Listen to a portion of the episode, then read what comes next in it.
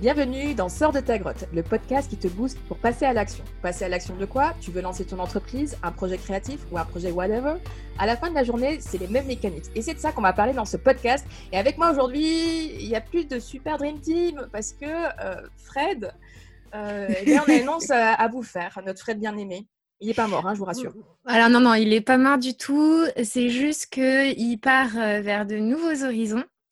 Euh, donc, euh, donc il, va, il doit se concentrer absolument sur euh, ses projets actuels parce que bah, quand on commence à avoir de l'audience, quand on commence à avoir des gens qui nous aiment, et ben, on est obligé de faire des choix. De faire des choix. Et c'est ça aussi l'entrepreneuriat, c'est de faire des choix. Et là, Fred a décidé de s'éloigner un petit peu de Sort de ta grotte, donc il n'est pas très très loin il nous aide toujours, mais pour euh, les enregistrements de podcasts, ça, va être compliqué. Donc, moi, ce que je vous invite à, faire pour euh, les hashtags Team Fred, c'est d'aller le soutenir sur Instagram. Donc, son, sur son compte. Alors, c'est Fred Azarcy. Fred voilà. voilà. Il centralise tout par rapport à son, sa start-up et tous ses autres projets. Euh, et, donc voilà, envoyez-lui beaucoup d'amour et beaucoup de, courage pour euh, continuer dans cette aventure entrepreneuriale. Et donc maintenant, bah, justement, on va parler toujours d'entrepreneuriat aujourd'hui. Et avec nous aujourd'hui, on a un super invité, qui s'appelle Aurélien Onimus. Et euh, bah, je te laisse te présenter.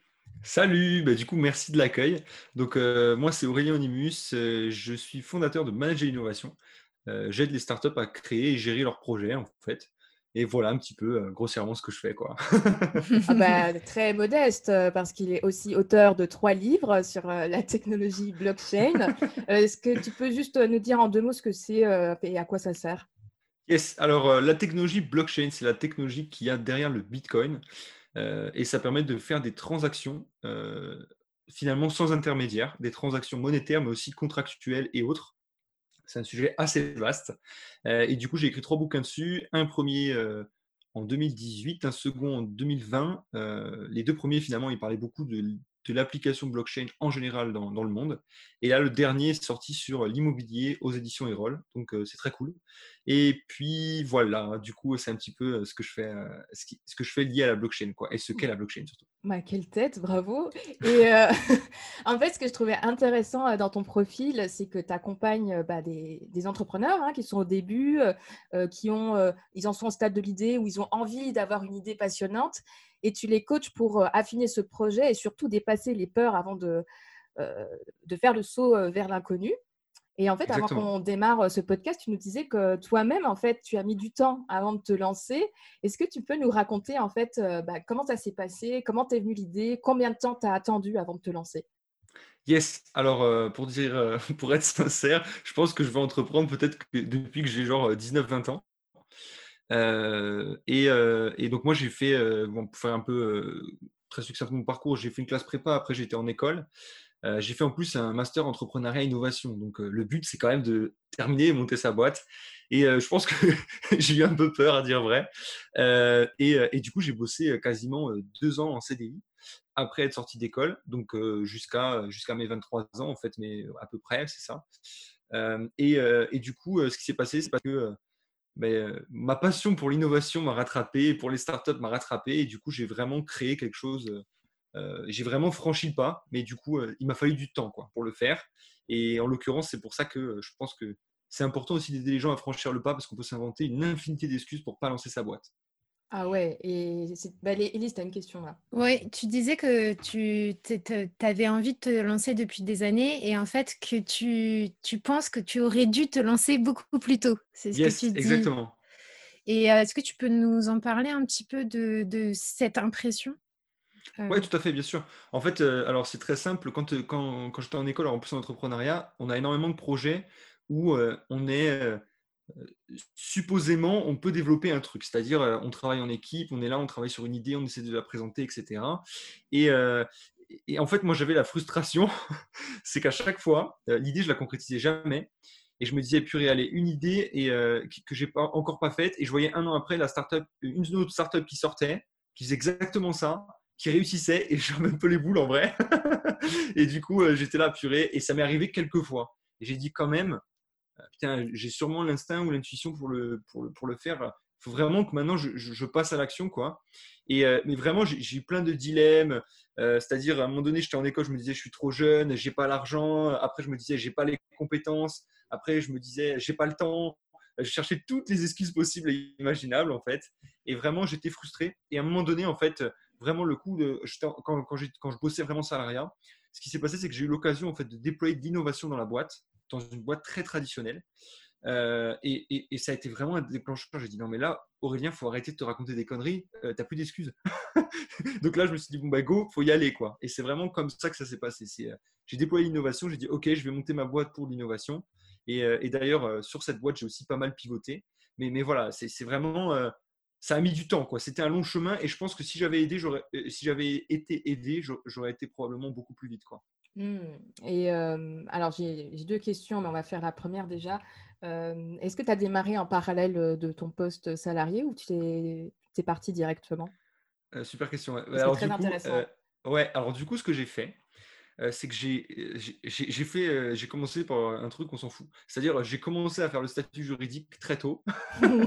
mais par contre, j'avais rien. C'est-à-dire, j'avais un petit peu l'idée vite fait et tout. Et par contre, quand j'ai commencé à accélérer, c'était plusieurs mois après. et en fait, j'étais toujours salarié et je faisais à côté du salariat, je développais mon projet. Mmh. C'est-à-dire que entre j'étais cadre en plus, hein, donc j'étais vraiment très occupé. Je faisais vraiment genre du ouais, du peut-être 8h30, 13h, 14h, même parfois jusqu'à 20h. Quoi. Donc j'étais vraiment très occupé. C'était très prenant, les projets étaient denses, etc.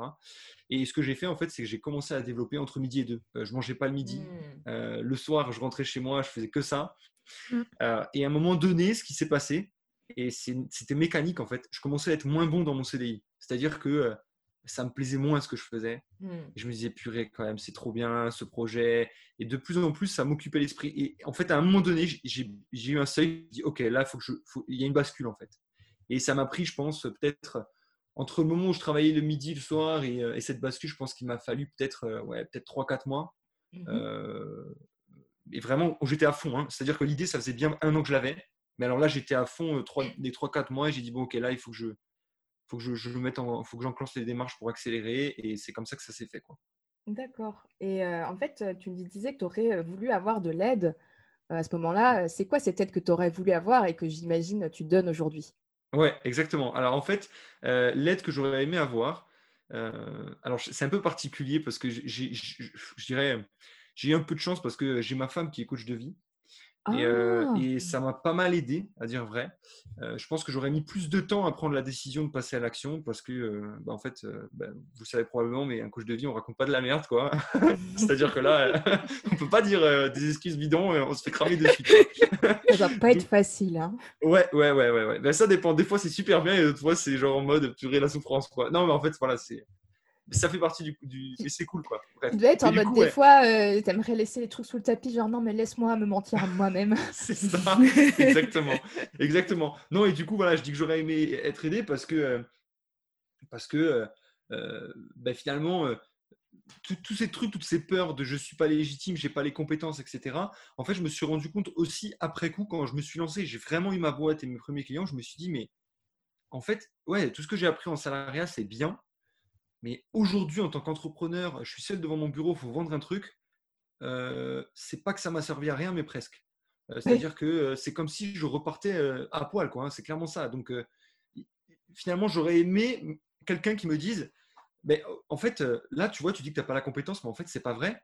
Parce que tu vas monter en compétence, tu n'as pas l'argent, mais en fait, ça veut rien dire parce qu'au début, tu dois prouver que ton truc marche, donc l'argent va se faire si ça marche. Enfin, voilà, j'aurais aimé que quelqu'un, rien qui me dise ça, déjà, ça aurait été énorme, quoi. Mmh, c'est clair. Donc, j'ai pas d'argent. Euh, cette phrase m'intrigue. J'ai pas d'argent, euh, mais de toute manière, quand tu vas commencer, il faut que tu prouves que ton produit marche. Ouais. Est-ce que tu peux développer là-dessus Yes. Alors du coup, en fait, euh, bon après c'est peut-être mon, spectre startup, hein, le fait que j'aide les startups, mais en gros, souvent, moi j'ai une excuse bidon un petit peu qu'on me donne et d'ailleurs qui, a été aussi bah, que je me donnais moi aussi. Euh, si on vient me voir, on dit voilà, j'ai une idée, j'ai un projet, mais voilà, il me faut des financements ou j'ai pas d'argent. Et en fait, aujourd'hui, on peut vraiment développer des prototypes. On peut même, même sans parler de prototypes, on peut développer un premier truc qui décrit ce qu'on fait et vérifier finalement si ça marche. déjà, ça, c'est un premier truc. Et même au-delà de ça, même sans parler à la limite de produits qui marchent, c'est juste finalement rencontrer des gens qui seront potentiellement nos futurs utilisateurs. C'est déjà une façon de valider ou non le fait qu'on a une idée et une façon aussi de valider ou non finalement sa pertinence et le fait que ça va marcher en fait.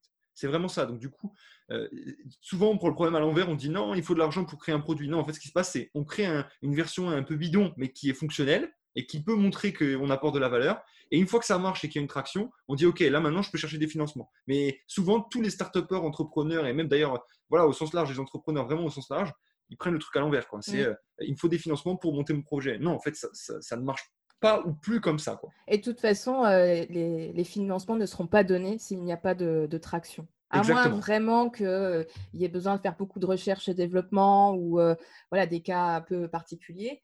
Mais et du coup, en fait, ça a fait le pont avec notre épisode de comment sortir de sa grotte, je ne sais plus, c'est le 4 ou le 5, où justement, il y a la grotte commerciale voilà, ben, on n'ose pas aller vers les gens, on n'ose pas euh, aller poser mmh. des questions. Euh, et, voilà, on peut faire le parallèle aussi dans le monde bah, des freelances, des formateurs, des gens qui disent il faut que je monte ma formation, mais j'arrive pas à avancer, il faut qu'elle soit finie et tout. Mais surtout pas, ne faites pas ça.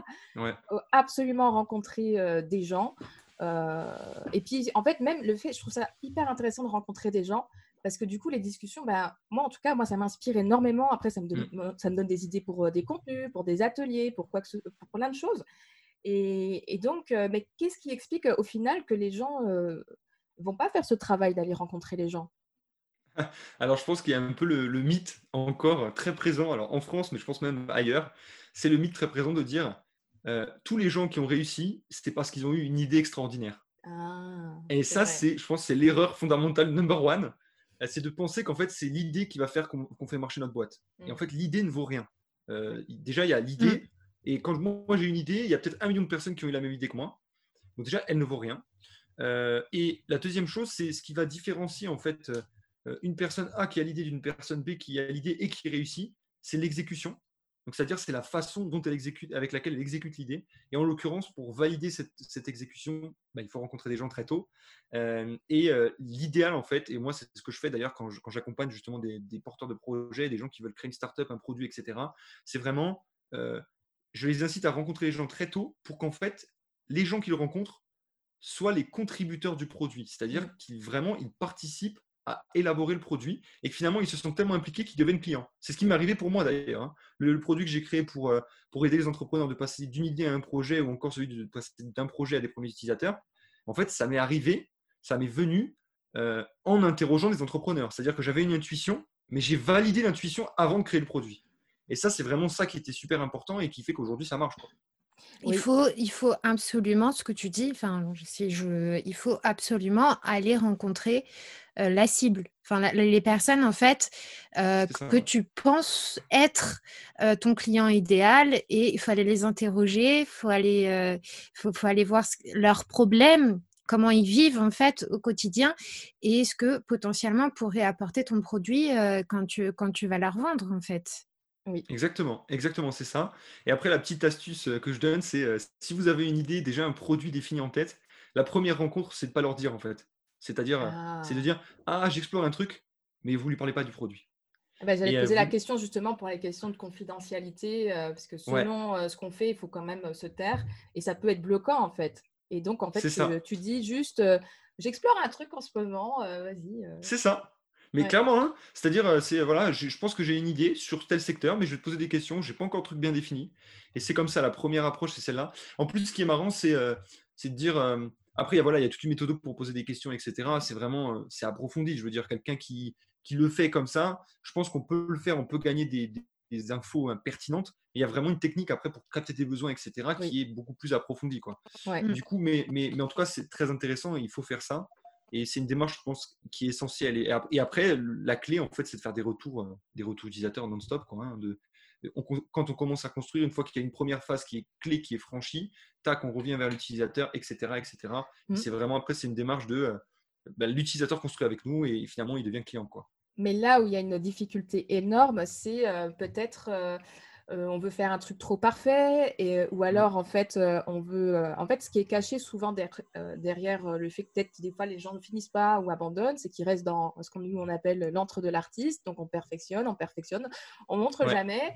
Et en fait, ce qui peut se cacher derrière, c'est que la personne essaie de résoudre trop de problèmes à la fois. C'est-à-dire que voilà, la première brique de base du produit ou du service hein, euh, doit être euh, finalement le plus simple possible euh, pour que au moins tu puisses valider que bah, tiens, par rapport à ce problème-là, bah, ce truc-là, il marche. Et puis après, on peut voir pour améliorer grâce au feedback des gens. Quoi.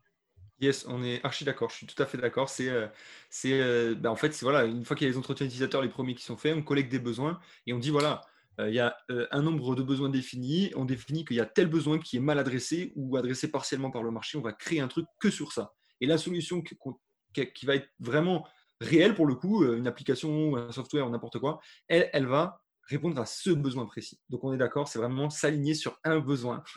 ce, que, ce que finalement beaucoup font l'erreur, c'est de dire on crée un truc avec un million de fonctionnalités, finalement on n'est pas reconnaissable mmh. sur le marché, mmh. personne n'achète, et finalement on s'est cassé la tête pour rien. quoi. Hein. J'avais une anecdote d'ailleurs, il y a quelqu'un qui m'avait contacté, euh, je parlais avec lui, il me disait, voilà, il, alors il me racontait une anecdote d'un ami, mais je trouvais ça énorme. Il disait, j'ai un ami qui, m'a, qui, m'a, qui a créé une application, ça lui a coûté 50 000 euros.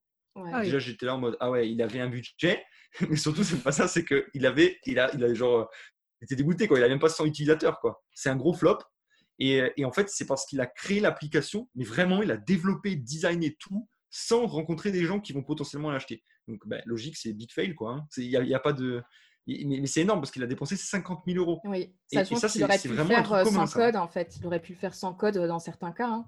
Déjà, il aurait pu faire sans code. Donc, déjà, déjà il y a ça. Et même, même au-delà de ça, même, admettons s'il a fait lui sans code, il aurait perdu énormément de temps finalement à faire du no-code et à arriver devant des gens qui finalement s'en foutent. Quoi. Et ça, je veux dire, c'est vraiment c'est le biais commun. Quoi. Quand je donne le truc des 42% de startups qui échouent parce qu'il n'y a pas de marché, euh, ça, c'est vraiment le biais commun. C'est-à-dire, on commence à créer un produit de fou furieux et finalement, personne n'est prêt à payer pour, pour ce produit, voire personne ne voit la valeur délivrée. C'est encore pire.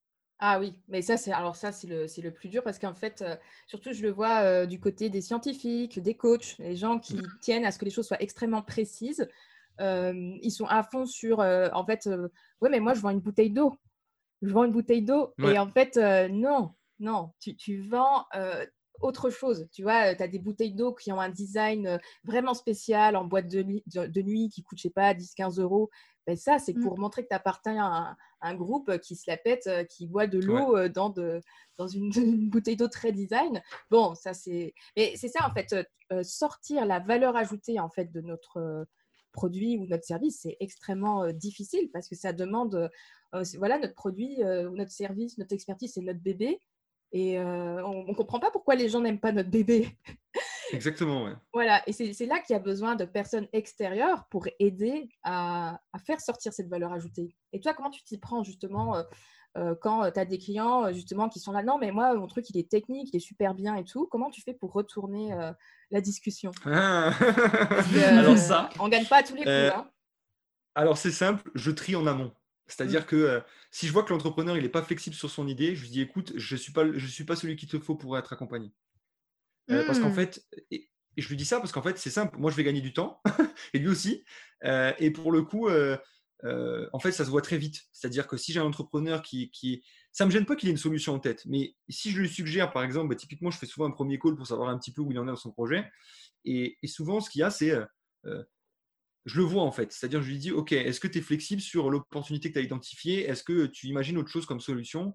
Et lui me dit, non, je veux créer ça, etc. Et si je lui dis que ben, ce n'est pas possible, qu'en fait, potentiellement, sa solution va évoluer et qu'il n'est pas prêt à bouger, en fait, je lui, montre simplement l'obstacle qu'il va rencontrer. C'est soit, en fait, euh, il va continuer dans ce produit et personne ne va l'acheter, soit simplement, ben, euh, du coup, euh, il faut qu'il pivote. Quoi. Et euh, dans la première solution, je ne peux pas l'accompagner parce que je ne vais pas lui apporter quelque chose. Et simplement, en fait, moi, je sais déjà que je ne pourrais pas lui garantir qu'il va réussir parce qu'il ne va pas me suivre, en fait, dans mes conseils. Ça aussi, c'est exactement, tu vois, c'est un moyen aussi. C'est-à-dire, je vois que le type, il va même pas être flexible sur la réflexion. Donc, ça sert à rien. Je veux dire, je vais rien lui apporter. Et dans tous les cas, il est déjà prédestiné à aller dans le mur. C'est horrible ce que je dis, mais c'est vrai. C'est-à-dire qu'il est fermé sur son truc.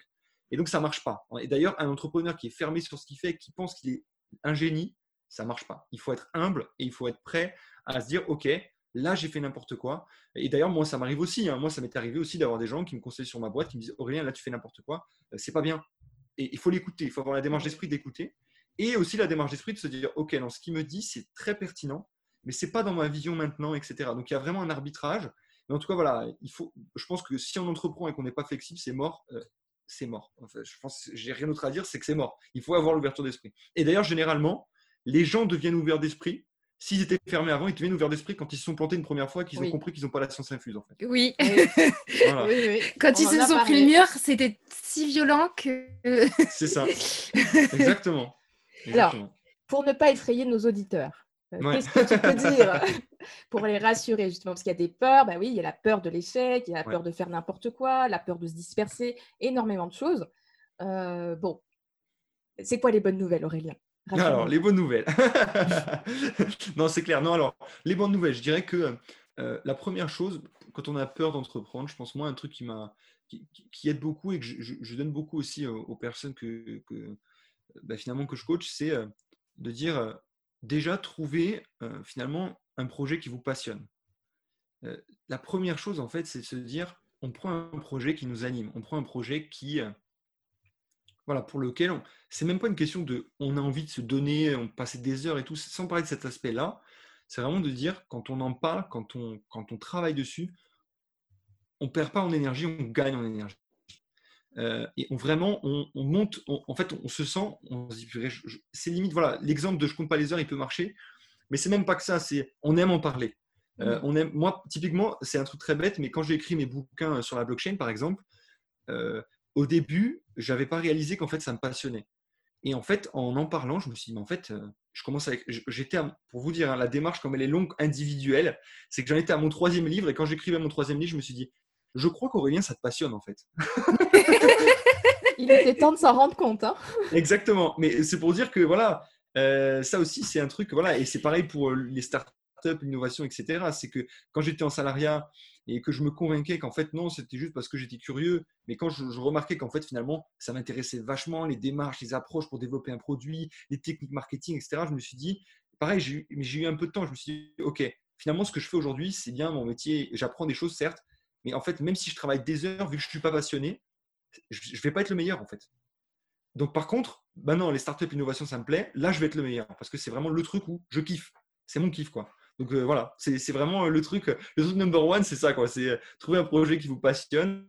Et du coup, bah, l'espoir, il y est très vite. C'est-à-dire que si ça vous passionne, bah, ça va vous animer, vous allez développer des choses, vous allez être curieux, vous allez, être bon, même, de façon inconsciente, quoi. Mmh. Alors moi j'ai une petite astuce par rapport à ça, c'est euh, comment voir que le sujet vous passionne, c'est quand vous commencez à saouler vos proches à force d'en parler. c'est pas mal ça, j'aime bien, j'aime bien. Ah, très bon indicateur personnellement, moi, quand je suis rentrée dans l'entrepreneuriat, je me suis rendu compte que, euh, moi, je suis rentrée par la porte de la photographie, euh, qui me passionnait déjà de base, j'en parlais beaucoup.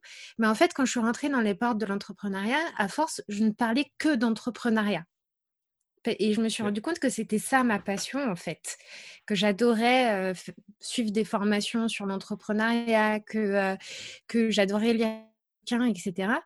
Et en fait, je me suis rendu compte que je saoulais mon mari avec ça parce que j'en parlais tout le temps. Mais vraiment, à un moment donné, il a été obligé de me dire mais arrête, arrête. Il est très gentil, très patient, etc. Mais là, c'était. Euh, J'avoue que c'est un bon critère, ça. Je, me reconnais aussi dans ça. Hein. Avec ma femme, je suis pas mal. je suis pas mal aussi. c'est un, indicateur hyper intéressant parce que ça veut dire aussi que même. prenons l'exemple de quelqu'un qui n'est pas encore lancé. Il y a un sujet, il n'arrête pas d'en parler à ses proches. Bah, quand on devient entrepreneur, c'est génial parce qu'on peut s'entourer d'autres entrepreneurs euh, qui sont euh, aussi euh, passionnés que nous, parfois sur le même sujet, parfois pas sur le même sujet, et que eux, ils peuvent nous écouter sans fin. Et, je trouve que c'est un des avantages de l'entrepreneuriat parce qu'on est entouré de gens qui aiment faire avancer les choses, qui aiment tester de nouvelles choses, résoudre des problèmes. Et bon, c'est pas le cas de tout le monde dans la population. Et du coup, c'est hyper, ça crée une émulation géniale en fait, en tout cas quand on arrive à s'entourer. Mais Aurélien, justement, par rapport à l'entourage, euh, qu'est-ce que tu as remarqué parmi euh, tes clients en fait? Est-ce que c'est des personnes qui arrivent à s'entourer? Ils sont vraiment tout seuls? Euh, Comment ils gèrent la solitude de l'entrepreneur? Alors déjà, je pense que ça, c'est un vrai sujet, la solitude d'entrepreneur, pour plein de raisons. il y a plein d'aspects, il y a tellement d'aspects.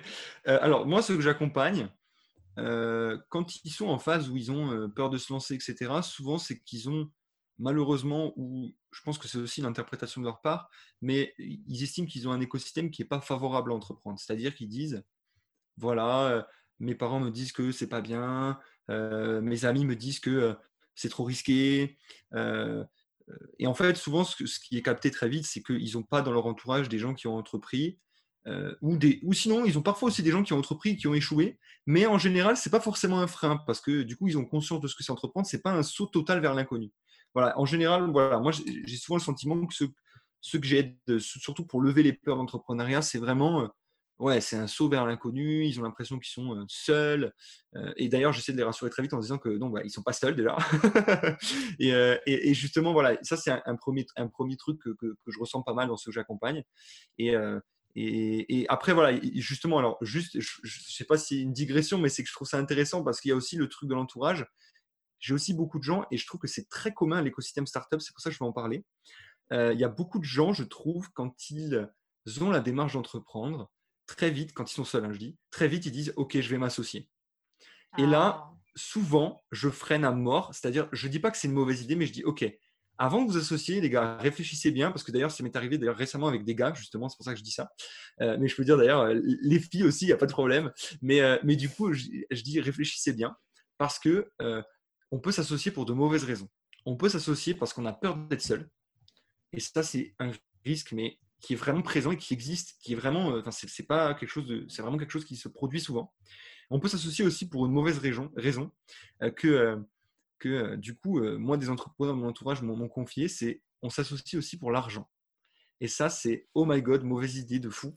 C'est-à-dire que si c'est pour l'argent, ça sert à rien en fait. Et souvent, ce que je donne comme, comme, ouais, comme insight ou comme paramètre ou comme, comme indicateur qui est bon pour s'associer, c'est déjà, il faut que le projet vous branche à fond. Donc, c'est toujours pareil, la passion, etc. Il faut, il faut que les deux ils aient une passion. Peut-être qu'ils s'expriment différemment, mais en tout cas, il faut vraiment qu'il y ait un kiff. Quoi. Et surtout, il faut que les associés, s'il y en a un ou plusieurs, euh, ils soient complémentaires aussi en termes de valeur. C'est-à-dire que s'il y en a un qui est là et qui s'en fout d'être honnête, et l'autre qui est là et qui dit on va faire du fric à fond, ben, ça va pas marcher en fait. Euh, très vite, euh, ça se voit. Et le problème, c'est que le projet en soi, c'est important, mais si les entrepreneurs, eux, ne sont pas en raccord avec leurs valeurs, ils peuvent passer trois ans à développer un projet extraordinaire, mais en fait, s'ils sont pas d'accord, ça va clasher et finalement, ça va se ressentir aussi sur leur projet, leurs clients. Un jour ou l'autre, ça va clasher et parfois plus vite qu'on le pense. Mm. Donc voilà, il faut faire gaffe aussi à ça, parce que voilà, tu parlais d'écosystème d'environnement et ça, je pense que c'est un sujet, c'est ne vous associez pas euh, de façon précipitée et surtout pour de mauvaises raisons. Et, je voulais rajouter quelque chose par rapport à la complémentarité, parce qu'avec Aurélie, on est en train de s'associer, donc c'est pour ça ah, trop cool. Voilà. Euh, par rapport à la complémentarité aussi des, euh, qualités et des, points forts et des points faibles de chacune euh, et chacun. Parce qu'en fait, si, si on arrive avec les, mêmes points faibles, bah, le projet, il, va avoir du mal à avancer, il va avoir du mal à, à, sortir. Alors que si, que si on est complémentaire sur eh ben, le point faible de l'un, c'est le point fort de l'autre, et eh ben, en fait, ça va permettre de compenser et d'avancer beaucoup plus rapidement et de dire bah, Attends, là, tu as des problèmes, bah, file-moi le, file le bébé, moi j'adore ça. Et et c'est exactement ce qui est en train de se passer avec Aurélie. Enfin, je ne donne pas les détails. Euh, mais... Ouais, parce que c'est secret, on va teaser ça. C'est trop cool. Euh, en fait, ouais, justement, euh, typiquement pour donner un exemple précis, moi, j'ai déjà écrit du contenu, c'est compliqué. Enfin, moi, en fait, en général, avant, j'avais du mal à finir les choses parce que j'ai des variations d'énergie qui font que bah, je me démotive. Euh, au-delà de la maladie chronique, hein, comme j'en ai parlé sur d'autres euh, épisodes. Mais bon, je sais qu'il y a un truc qui est très à la mode en ce moment, c'est le human design. Euh, ça permet de connaître sa personnalité, son type, en fait, comment on fonctionne. Enfin, moi, ce qui m'intéresse, c'est mieux comprendre son fonctionnement créatif. Et pour moi, par exemple, brainstormer, avoir la pensée divergente, c'est hyper facile pour moi. Je vais avoir plein d'idées, je vais avoir plein d'idées d'exercices, il n'y a pas de souci. Par contre, quand il faut synthétiser, euh, dépenser par écrit, tout ça, j'y arrive pas. Euh, du coup, euh, et puis même en fait, faire avancer le compte Instagram, faut chercher les hashtags, faire tout ça. Bon, bah, Elise, elle m'a donné un coup de main à un moment donné. Ah ouais, hein bah, Elise me faisait mes hashtags à un moment donné, tu vois, et je le rendais autrement. Et le fait que ça fait déjà un an, plus d'un an là qu'on travaille ensemble, enfin déjà au départ ça commence. Et je pense que c'est ça aussi quand on veut s'associer, de ne pas aller trop vite, c'est peut-être aussi de prendre le mmh. temps de se connaître, d'être en mode co-développement, se faire des réunions où on se partage ses problématiques. et puis après, au fur et à mesure, bah, il y a des projets qui se mettent en place, et puis la confiance se met en place, et puis là, bah, là, bah, on est à un stade où Elise et moi, on se dit non, mais là, on a exactement le même objectif, la même mission de vie, et il faut absolument qu'on y aille. Il faut qu'on le fasse. Il faut qu'on fasse ce projet. Bien sûr, ouais. Donc, euh, et, les mêmes valeurs. Et complémentarité sur, euh, sur, les, sur les, les, points forts et les points faibles. Donc, euh, en fait. Mais donc, après, le souci, en fait, c'est comment on fait pour voir qu'on est complémentaires, comment voir si c'est une mmh. bonne idée et tout ça. Toi, quel, conseil, tu donnes à tes euh, clients par rapport à ça? Alors, comment savoir comment on est complémentaire ou plutôt comment. Parce que tu as dit aussi comment avoir une bonne idée, donc c'est deux choses différentes. Ah, euh, non, non, je suis vraiment sur le côté est-ce qu'on on a la même vision en fait tu vois? Ok, ouais. Euh, bah, en général, en fait, ça fait très écho à ce que tu dis, c'est-à-dire que moi en général, je dis ok, vous n'êtes pas sûr, commencez à bosser ensemble. Et en fait, ça va se voir très vite. C'est-à-dire, vous vous comportez naturellement, vous bossez ensemble et vous allez voir si ça match ou pas. Quoi. Si à un moment donné, euh, il y en a un qui répond plus, euh, l'autre qui fait des trucs à l'arrache, ça va se voir très vite en fait. Donc, euh, et, à la limite, voilà, et, souvent c'est ce que je dis aussi, je dis tous ces trucs de. Parce que finalement, l'association, c'est quoi? C'est un statut, c'est juridique finalement. Mmh. Ouais, ok, ça fait du bien de se dire on est associé, c'est cool. Mais finalement, c'est juridique. Donc, finalement, je leur dis, commencez à vous associer déjà dans la pratique. Après, vous verrez s'il faut faire des statuts et s'associer vraiment. Mmh. Mais il y en a plein qui commencent n'importe quoi. Enfin, je trouve que, et ça, c'est un truc que j'en veux un petit peu, même euh, au système français en général, et même au admettre, d'ailleurs, euh, Univers Startup aussi, c'est comme ça. Mmh. Euh, c'est vraiment de, finalement en faire des caisses sur ce qu'il y a autour du projet. Il faut faire le statut juridique, il faut faire un business plan. Et finalement, le cœur, il n'y est pas. quoi. les fondateurs, le ou les fondateurs, ça n'y est pas. Les, les gens qui vont acheter, euh, le marché, quoi. Et, finalement, après, ben, tout ce qui en découle, le produit, etc. Mais finalement, on, met toujours euh, une couche énorme sur euh, ben voilà, le statut, il faut s'associer, quand vite, il faut faire maintenant, etc. Et finalement, je trouve que c'est c'est pas annexe, mais finalement, ça vient si ça marche, quoi. Et le faire avant. Exactement. en plus, c'est dépenser de l'argent inutilement, sachant que parfois, on ne peut plus demander certaines aides, subventions de l'État après un an euh, d'ouverture. Non, mais il y, a énormément de choses euh, qu'on ne sait pas en fait euh, au début, puis après c'est trop tard. Et il y a un autre point que je voulais dire par rapport à ça, mais je viens d'oublier. Donc, je rends oui, sur, ça peut être un frein aussi, la peur de l'administratif. Est-ce que toi, tu est-ce que toi, en as, en as vu dans, dans tes clients? Ouais, ben en fait, très souvent, mais voilà, je, leur dis ce que je vous dis à vous, c'est-à-dire je leur dis, voilà, ouais, l'administratif, mais après, ça dépend quel niveau. C'est-à-dire que si à un moment donné, ils ont un... Moi, souvent, j'ai le, frein, il y a un frein que j'ai, par contre, c'est le frein juridique. C'est-à-dire, ils ont une tech assez novatrice et mmh. ils sont là, ils disent, OK, comment je vais faire avec cette technologie? Moi, je leur dis, mais déjà, attendez, vous savez même pas, vous savez même pas comment l'appliquer, etc. Il faut vraiment aller étape par étape, quoi. Après, par contre, à un moment donné, quand ils commencent à voir un truc, je leur dis OK, contactez euh, quelqu'un qui, a la compétence. Mais je veux dire, et après, pour la partie administrative pure entrepreneur, je dirais la paperasse, faire des devis, etc en fait, quand je leur montre même moi ce que je fais, je leur dis bah voilà, genre c'est pas c'est pas non plus euh, c'est pas non plus la mort quoi. Je veux dire c'est bon, ça se fait quoi. Et puis d'ailleurs aujourd'hui, il y, a même il y a même plein de gens qui font ça, qui accompagnent sur la partie mmh administrative. Il y a même des, des comptes mmh. Insta, etc. qui sont super cool, je trouve. Ouais, il y a j'aime la euh, paperasse que j'aime beaucoup. Exactement, voilà, j'y eh ben, pensais. Et voilà. Exactement, j'y pensais et je trouve très cool. Et voilà, et comme tu disais, Elise, c'est qu'il y a des gens aussi qui, aiment faire ça. C'est-à-dire qu'on ne peut pas tout aimer. Quoi. Il y a des gens qui aiment créer et montrer ce qu'ils créent, d'autres euh, qui sont plutôt, ils adorent ranger, etc. Euh, voilà, c'est chacun ses, compétences. Mais il faut, il faut en avoir conscience. Et moi, je suis plutôt un fan de euh, cultiver les points forts plutôt que d'essayer d'améliorer les points faibles. Ça, c'est super important, ça. Ouais. C'est vraiment super important. Euh, parce que de toute manière, on, pourra toujours. On pourra toujours compenser nos points faibles, en fait. Ouais, exactement. Dans l'action. La, dans on, pourra toujours les, on pourra toujours les compenser dès lors qu'on passe à l'action. Et ça, ça peut embrayer sur une nouvelle question. Comment est-ce que tu pousses, Aurélien, tes clients à passer à l'action? Ah ah, En fait, ce que je fais, déjà, j'ai une phase un petit peu, entre guillemets, de préparation. C'est que je leur demande un petit peu, bah, déjà, de réfléchir sur eux-mêmes. C'est-à-dire, finalement, je leur pose pas mal de questions sur leur passé, ce qui les définissait. il y a un petit peu des choses qui sont, je trouve, extra, mais j'adore ces questions. C'est euh, qu'est-ce que tu faisais quand tu avais 10 ans euh, euh, Je trouve ça génial. mais des questions aussi de projection, c'est-à-dire demain, tu as un million d'euros, tu fais quoi avec? Et je trouve ça génial parce qu'il y a plein de gens, par exemple, qui disent je veux être riche. Et en fait, on se rend compte qu'ils ne veulent pas être riches. Mais la société leur a inculqué qu'ils veulent être riches. Et quand je leur demande un million d'euros, ils sont là, euh, je fais rien avec. Ben voilà, donc euh, c'est pas un objectif. Mais du coup, je leur pose plein de petites questions comme ça. Euh, par exemple, ta vision.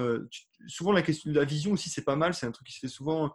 Ben, je dirais voilà sur la partie des perso et qui est très cool, c'est de se dire, ok, la situation idéale de toi dans 1, 5, 10 ans, c'est quoi?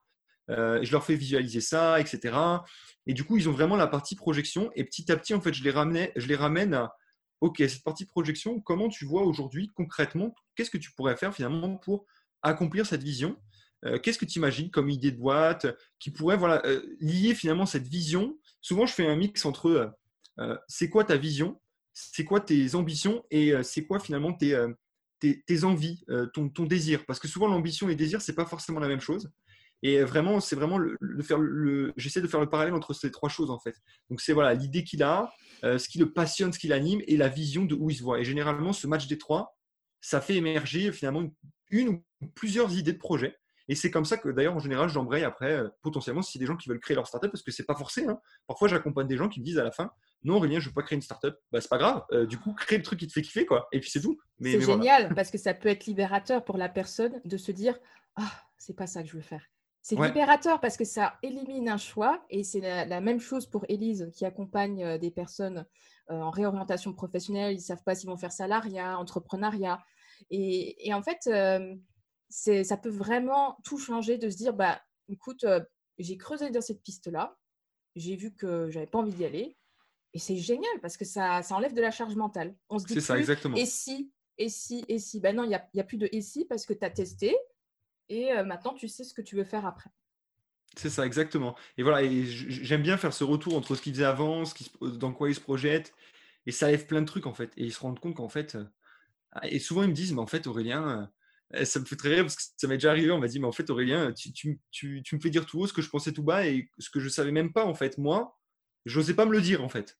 Et je trouve ça très drôle. Euh, voilà, donc souvent je fais ça, mais c'est un format très court. Hein. Moi, je, c'est un format très court. Après, ils peuvent d'ailleurs, il y en a certains même d'ailleurs qui me disent voilà, je veux aller dans le coaching, j'adore ça, j'ai encore besoin de plus me connaître. À ce moment-là, ils prennent des euh, de façon plus approfondie et c'est très cool.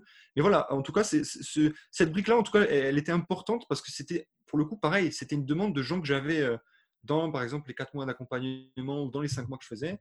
Ils me disaient voilà, Aurélien, j'aurais aimé qu'il y ait ça. Euh, ou certains qui me disent Aurélien, j'adore les startups, mais je suis pas sûr. Avant, j'ai besoin euh, de checker un peu si j'aime vraiment entreprendre ou voilà. Du coup, c'est mmh. vraiment comme ça que c'est né, quoi.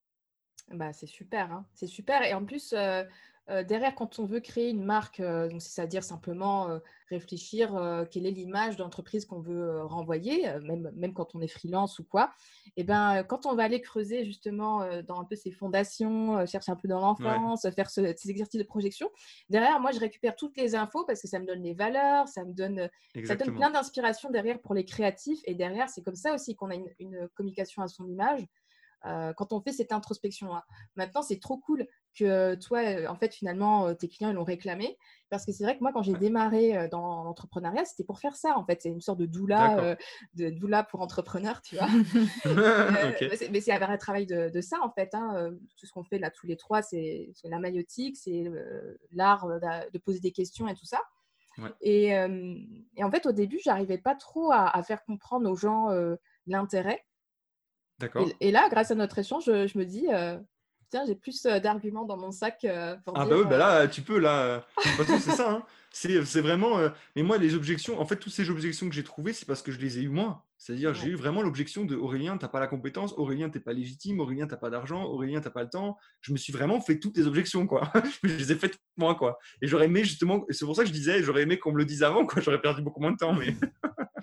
ouais, mais après, tu vois, c'est ça aussi, c'est que le temps que tu as perdu, je fais les, les guillemets, Tu, les as, tu les as gagnés sur autre chose qui, qui t'ont utiles euh, pour la suite, notamment pour réfléchir à un vrai projet, euh, le construire, même s'il a changé au fil des, des années, parce que en fait, quand tu es entrepreneur, bah, tu restes pas figé sur un sujet. Euh, ça t'a permis aussi de réfléchir à tout ça. Exactement, exactement. C'était le chemin en fait que je devais emprunter, voilà. Et, souvent d'ailleurs, quand on cherche un peu son pourquoi, un peu ça, pourquoi on fait, on fait cette startup ou pourquoi je suis consultante ou quoi, ben, bizarrement, dans beaucoup de cas, on retrouve dans l'histoire des gens que en fait, les gens résolvent quelque chose qu'ils ont vécu enfant ou jeune adulte. Quelqu'un qui va être coach emploi, bah, peut-être aura souffert d'avoir eu un père qui se prenait tout le temps des refus et des refus parce qu'il était noir, ou ça peut être... en vrai, moi, si, j'espère que mon père n'écoute pas. mon père avait une, une start-up en fait quand j'étais petite. Et du ah, coup, euh, ouais, et du coup, on allait, euh, bah, tout le samedi, dimanche, on était tout le temps fourrés euh, à l'atelier. C'était trop bien, il y avait plein d'ordinateurs, plein de machines, on pouvait faire du usinage, plein de trucs. Et, je le voyais bosser beaucoup, beaucoup, beaucoup, et être très, très bon dans la technique et tout ça. Et bah, malheureusement, il n'a pas trouvé son marché. Et, et je sais pas, au final, tu vois, après j'ai fait école d'ingénieur, mais pour des raisons X ou Y, j'ai pas pu continuer. Et puis finalement, qu'est-ce que je fais aujourd'hui? Bah, J'aide les gens à à accoucher de leur projet entrepreneurial et surtout de ne pas tomber dans les pièges de rester dans sa grotte, euh, euh, d'ignorer euh, le marketing. Et en plus, je trouve que le marketing a très, très, très mauvaise réputation à cause bah, des années 90 où c'était vraiment abusé les techniques de marketing et tout ça. C'était genre en mode 99 francs. Et qu'est-ce que tu dis finalement à tes clients pour les rassurer en fait sur les bienfaits du marketing, du branding, en fait qu'on n'est pas en train de mentir en fait. Ouais. Exactement. Alors ça, je ne l'ai pas trop ce truc de dire on ment. Parce que moi, ben, souvent, voilà, c'est un produit qui crée, c'est, ils ont pas, en fait, je dirais, moi, généralement, c'est pas des gens qui se vendent en tant que personne. Et ils, ont plus le truc de. Parce que généralement, je trouve que cet obstacle, il arrive beaucoup aux gens qui se vendent en tant que personne. Typiquement, moi, mmh, c'est un truc que j'ai eu moi. C'est la valeur que j'offre. Est-ce que moi, Aurélien, j'offre suffisamment de valeur pour définir un prix tel qu'il est quoi? Et je trouve ça, ça y est beaucoup. Après, les gens qui font un produit, euh, vu qu'en fait, finalement, euh, c'est le produit en fait qu'ils vendent. Ils se vendent eux à travers le produit, mais quand même, vu qu'ils ont l'obstacle produit, la partie c'est un produit que je vends, ils n'ont pas trop la question de se dire, ok, est-ce que je le vends pas trop cher, etc. Ils, sont, ils ont plus l'approche euh, rationnelle, analytique qui dit, ok, vente moins coût, ça fait ça quoi. Mais, mais ceci dit, c'est vraiment moi en fait, alors ce que je fais pour la partie marketing, ce qui est intéressant, c'est ce qui est intéressant, c'est que je leur dis quand même, il faut réussir à faire un marketing qui vous, que vous kiffez. Il ne faut pas se forcer à faire un marketing que vous n'aimez pas. Mm. Euh, il faut faire un marketing qui vous représente vous et même vous à travers votre marque. Et pourquoi pas, si vous avez une boîte, un produit, que vous vendez un software ou n'importe quoi, vous pouvez aussi faire du, du, branding sur vous et raconter votre histoire en tant qu'entrepreneur. Ça, j'aime beaucoup faire ça. Et d'ailleurs, je le fais très souvent. Moi, euh, je suis aussi archi présent sur LinkedIn. Je le fais pas mal. J'adore faire ça. Euh, vraiment, c'est voilà, c'est en gros je parle pas tellement de technique, de comment, etc. C'est plus, euh, bah ok, voilà, je sais pas, euh, j'ai eu, euh, j'ai eu un call, mon client m'a insulté ou n'importe quoi. Après, bien sûr, des fois, c'est romancé et c'est un petit peu le truc, mais je dirais, c'est, je trouve c'est important aussi que la personne, comprenne que elle est l'incarnation de son projet, en fait, et que du coup, même la valeur qui est transmise dans son projet, si elle n'a pas confiance en elle et en ce qu'elle crée, le projet va pas marcher. Mmh, et ça, c'est important, quoi. Totalement. Alors, ça fait écho avec l'épisode précédent euh, de Samantha qui a créé sa marque. En fait, elle a, créé une chaîne YouTube euh, où elle ne parle pas de la marque, elle parle de comment elle a créé la marque et comment, comment est née en fait son entreprise et, comment elle, elle s'est sentie euh, elle s'est sentie en tant qu'entrepreneuse, euh, tout, tout, ce qui a été, euh, enfin, tous les, les obstacles, les peurs, etc. Comment, euh, comment vraiment. Et, et, elle a beaucoup d'audience, en fait. En plus, bah, elle, a, elle a construit sa marque pendant le premier confinement. Donc. Il fallait être courageux. Hein. ah ouais, ouais, ouais, purée, ouais. Mais ça, c'est le principe follow the, journey. c'est suivre, en fait, le, le, parcours. En fait, plutôt tu arrives à embarquer les gens dans ton histoire, euh, bah, plus tu crées finalement une communauté euh, forte autour de toi. Après, euh, je me dis, j'ai des idées de, personnes en tête où je vois, ils sont tout le temps débordés, ils n'arrivent pas du tout à, mm. poster quoi que ce soit, qui n'arrivent pas à trouver d'associés. Donc, c'est vrai que c'est c'est pas évident en fait de, travailler sa visibilité. Et, d'ailleurs, finalement, d'accord, une fois qu'on a sa, son idée, de start-up ou son idée de marque de vêtements ou quoi que ce soit ou son idée de activité de freelance. Euh, le problème après, c'est bon, ok, j'ai fait mes interviews, c'est cool. Y a, on dirait qu'il y a un réel intérêt et tout, mais bon, je, comment je comment je booste ma visibilité, comment je trouve mes, mes vrais premiers clients. Et ça, c'est une période qui peut prendre plus ou moins de temps en fonction de, Exactement. Du, projet. Est-ce que tu peux nous en dire plus? Alors moi, souvent, ce que je dis, c'est j'aime bien ma façon d'accompagner. En fait, je dis souvent, très vite, je leur dis, en fait, il faut que vous deveniez expert de votre projet. Il faut qu'en fait, quand on pense à un secteur, quand on pense à un sujet, tac, on pense à vous. Euh, typiquement, c'est ce qui m'arrive maintenant euh, ben, voilà, avec mon dernier bouquin blockchain immobilier. Je veux dire, personne n'a fait ça en France, personne s'y est risqué. Moi, j'ai osé. J'étais pas tranquille hein, parce que là, il est sorti le livre, mais pendant un moment, je me suis dit, OK, là, qu'est-ce que je fais? Mais, mais euh, est-ce que je peux annuler la publication? Ouais, c'est ça, c'est ça. En plus, une fois que le contrat est signé, merci. Donc bon, non, mais du coup, voilà, il y a vraiment, je pense qu'il y a un sujet aussi de devenir expert de ce qu'on fait. Ça, c'est super important. Et comment on devient expert? Ben, Déjà, en pensant, déjà, il faut réussir à. Il y a une démarche aussi perso. Hein. Si, on, estime qu'on est nul, ben, du coup, ça va être compliqué. Donc, c'est pour ça qu'il y a toute la partie aussi en amont, euh, dev perso, etc. Et je veux dire, une fois que ça s'est franchi, euh, en fait, il faut montrer qu'on est expert. Donc, il faut montrer son expertise. Il faut faire du content gratuit. Là, typiquement, voilà, le podcast, c'est un exemple. Euh, faire, faire des vidéos, faire des trucs. Il faut montrer ce qu'on sait faire aux autres. Euh, pas pour se rendre légitime soi-même, parce que normalement, si on arrive à ce stade, on se sent déjà légitime, mais c'est plus pour montrer aux autres ce qu'on fait et ce qu'on peut leur, apporter. Ça, je trouve ça très cool et c'est ce que je fais faire très vite. Et en l'occurrence, c'est aussi comme ça qu'on fait grossir une communauté. Euh, c'est aussi en montrant très très vite son expertise sur des cas concrets. Moi, par exemple, je suis archi fan euh, des gens sur TikTok qui, sont par exemple des designers ou des graphistes et qui se filment le behind the scene en fait. Je trouve ça tellement smart. Je me dis mais les mecs sont des génies et, voilà comme ça, ils ont des gens, même des gens dans la construction, euh, qui font ça euh, hallucinant, je trouve. voilà, il y a vraiment un truc de, euh, ben voilà, c'est follow my journey, quoi. C'est vraiment ça. Et d'ailleurs, je connaissais pas l'expression, mais j'aime bien. mais du coup, du coup, voilà, non, mais c'est très cool. Je suis archi d'accord. Il y a, il y a, voilà, moi, c'est comme ça que je pense le truc, c'est il faut, il faut emmener les gens avec soi dès le début. Et moi, pour le coup, typiquement, c'est un truc que j'ai pas forcément fait mmh. au départ.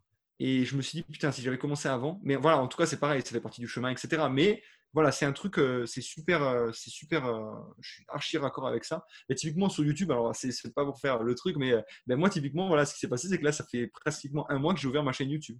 Mmh, j'ai ouvert une chaîne mmh. YouTube. Merci. Et du coup, voilà, je, je, parle de ce que j'ai fait, typiquement, voilà, mon parcours, comment j'ai écrit mes bouquins. Des fois, c'est un peu plus pratique. Des fois, il y a du follow ma journée, etc. Mais voilà, bon, c'est, mais je trouve que c'est bien parce que les gens voient l'humain derrière. Ça, c'est important. Les gens adorent ça, en fait. Ouais, exactement. Encore plus quand on a un produit ou un truc, on est là en mode startup, on crée un logiciel, euh, les gens ne s'imaginent pas qu'il y a des gens derrière. c'est encore pire, quoi. Donc, il faut vraiment se montrer derrière, quoi. Il y, a, il y a, des entrepreneuses sur Instagram qui font de plus en plus euh, des vidéos IGTV sur euh, suivez-moi pendant ma semaine quoi. Et donc bah, le lundi on les voit, le mardi, mercredi, jeudi euh, et, c'est super instructif parce que euh, on voit aussi que, euh, que bah, elles, postent des photos, elles, postent, elles font des posts, etc. où tout va bien dans le meilleur des mondes. Et en fait, quand tu la suis dans, dans, dans, sa semaine, bah, tu vois bien que bah, à 21h, des fois, elles sont en mode craquage parce que parce qu'elles sont fatiguées, que rien n'a marché comme elles voulaient. Euh, et, ça peut être ça aussi quand tu fais de l'innovation, de, de montrer euh, les étapes par lesquelles tu es passé et que, euh, et que bah, le produit final, finalement, ça, tu ne savais pas s'il allait sortir ou pas. Quoi. Ouais. Après, c'est vrai que dans l'innovation, c'est compliqué parce que, enfin, toujours ce qu'on me rétorque, c'est que euh, on ne peut pas divulguer ce sur quoi on est en train de travailler, surtout que quand c'est du code, c'est très difficile à protéger. Maintenant, en fait, si je reprends ton cas, euh, Aurélien, ou le cas de n'importe qui qui, aurait un, qui serait en salariat et qui s'imagine se lancer, ben, finalement se concentrer sur devenir un expert dans un domaine. Pourquoi pas lancer une newsletter sur, euh, voilà, si mm. tu as une idée de startup qui veut utiliser de la blockchain, tu vas pas dire que tu vas faire une startup sur la blockchain. Par contre, tu vas parler euh, de ce sujet-là et tu vas constituer une petite communauté et tout ça. Parce que derrière, quand tu auras besoin de bêta-testeurs, même pour si tu fais une formation en tant que formateur ou je sais pas quoi, le jour où tu as besoin de bêta-testeurs, tu les auras tous dans la journée. Que quand tu fais ton truc euh, dans ton garage tout seul et tu dis Eh oh, s'il vous plaît, est-ce que vous pouvez tester mon truc? Ça va être dur. Ouais, on est tout à fait d'accord. Et il y a un autre élément, c'est que dans l'innovation, tu as aussi un, un rôle je sais pas si on peut dire ça, d'éducateur. Et ouais. Parce que bah, peut-être que même si l'idée, elle, a déjà, elle est déjà apparue ailleurs, elle n'est pas forcément dans la tête des gens. Donc, il va falloir les éduquer, il va falloir les amener vers quelque chose. C'est un petit peu comme le coaching quand on fait des newsletters de développement personnel. Et ben, en fait, c'est de l'innovation. Même si tu as entendu 15 000 fois le même précepte, tu ne l'as peut-être pas entendu de la même manière, etc. Donc, il y a aussi tout un, tout un devoir d'amener la personne d'un point A à un point B qui sera mmh. l'innovation Exactement. En fait, il y a vraiment une partie éducation qui est forte. Euh, et d'ailleurs, euh, c'est très drôle parce que même dans le monde des startups, moi, je me suis rendu compte très très vite qu'il y a des startups qui ne savaient pas ce que ça signifiait innover. Et pourtant, c'est le principe même de la startup. Et pourtant, pourtant, en fait, euh, d'un point de vue managérial, c'est old school.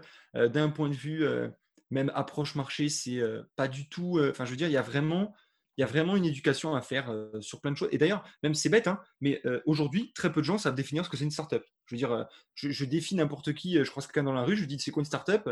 C'est Google. non, mais non, mais ils ont un business model qui tourne, ils ont trouvé leur business model, ce, ce n'est plus une startup. Exactement, on est d'accord. Mais que ça, on le sait quand on connaît le sujet. Mais voilà. Donc j'ai toujours des trucs comme ça, ou voilà, ou même qu'est-ce que c'est innover? je veux dire, voilà, il y a vraiment, je suis d'accord, il y a une éducation énorme à faire. Et, et, c'est pour ça, voilà. Et les gens, en fait, des fois, je rencontre des gens aussi qui disent voilà, ben, je connaissais pas du tout les startups. Toi, tu m'as fait kiffer. Il y a moyen que, j'ai envie d'en faire une, quoi.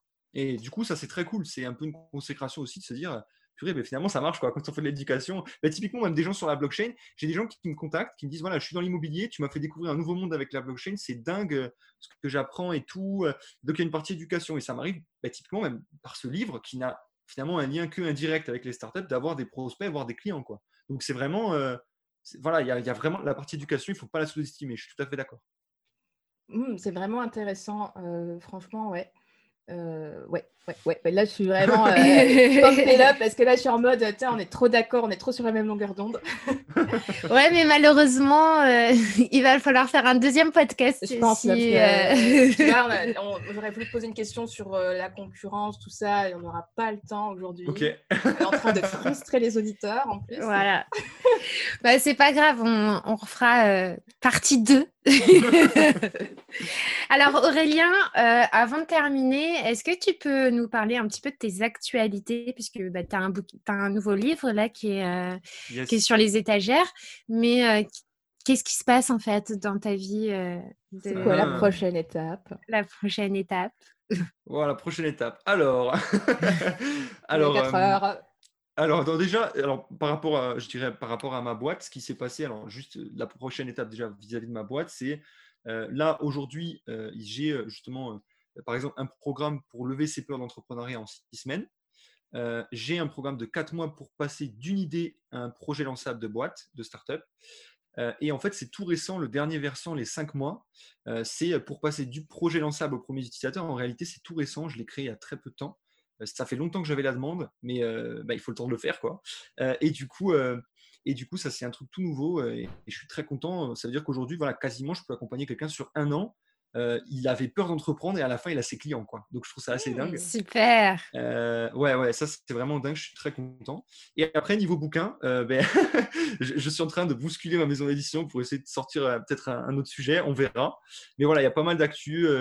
Euh, pas mal de projets en tête. Là, typiquement, ben, un projet, alors ça c'est énorme, pareil, le truc des utilisateurs, ce sera l'exemple de fin, peut-être, je sais pas.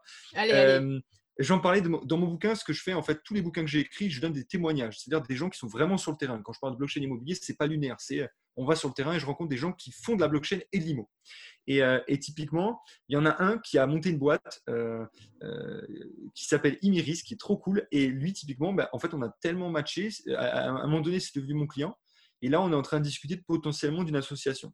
Donc, euh, Super. Ouais, donc c'est très très cool. Et là, pour le coup, euh, voilà, je trouve que bah, ça, c'est un bon exemple de dire on inclut des gens. Euh, lui, j'ai inclus au tout début, je juste demandé son avis sur le sujet. Et à la fin, c'est un type pour lequel je vais bosser et avec qui on va bosser. On va créer peut-être d'autres projets aussi. Donc, ça, c'est très cool. Quoi.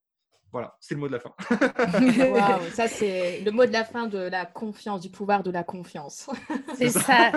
Alors nous aussi, on a un petit call to action. Si tu veux bien, Aurélie, euh, je m'en occupe parce que j'ai l'idée. Parfait, hein, c'était l'idée.